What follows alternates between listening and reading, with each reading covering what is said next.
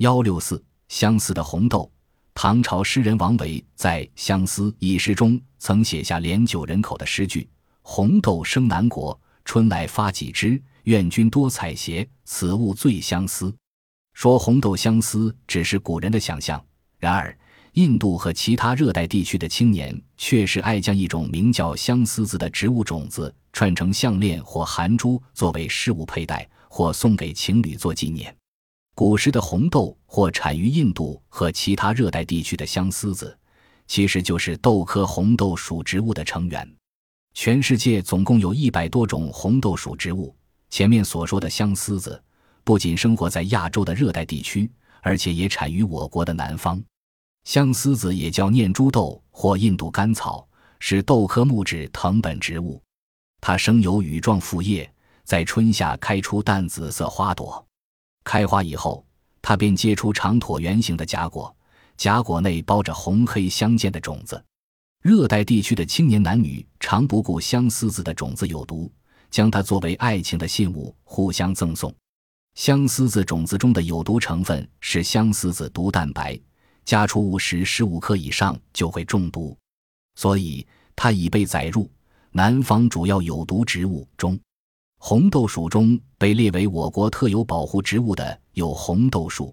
红豆树生长在我国的江苏、浙江、福建、江西、湖北、贵州、四川、陕西和甘肃等省份，是我国的三级保护植物。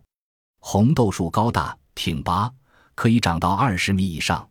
和一些豆科植物一样，它也长有羽状复叶，花为白色或淡红色。种子鲜红鲜红的，光可见人。红豆树的开花和结果并无固定规律可循，有时一年开一次花，有时数年开一次花，因此它的种子便显得格外珍贵。红豆树的木材坚实厚重，切面光滑，花纹特别美丽，因而人们常将它与红木和紫檀相媲美。这种木材称作花梨木，专门用来制作高级家具。雕塑和工艺品，由于红豆树树形美观，故此还可以作为优良的庭院树种。神秘果有何神秘？在西非的热带森林里生长着一种有趣的植物，叫做神秘果。它是山榄科植物，为高达四米左右的乔木，结一种长椭圆形的果实，同花生仁大小差不多。果皮是红色的，里面有一个大的种子和少量带甜的果肉。从果实的外观和味道来看，我们看不出这种果实有什么神秘之处。为何给它起这么一个名字呢？原来神秘果可以引起人的味觉变化。当你品尝一个它的果肉，开始感觉不出有何奇特之处，可是过了大约四小时以后，你的味觉神经末梢对食物味道的反应就会发生变化。这时，你无论品尝很酸的柠檬，或是很苦的野生苦橙子。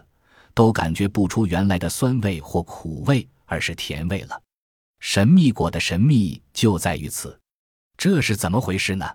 科学家对神秘果的果实进行了化学化析，发现它里面含有一种属于糖原的物质。正是这种活性物质，才引起了人们的味觉暂时发生了变化。其实，柠檬的酸性和野生苦橙子苦的本性并没有改变。近年来，非洲一些地区已建立神秘果的大型种植园，还有一家公司用它的果实做成玩具出售，吃起来同新鲜果实的味道很相似。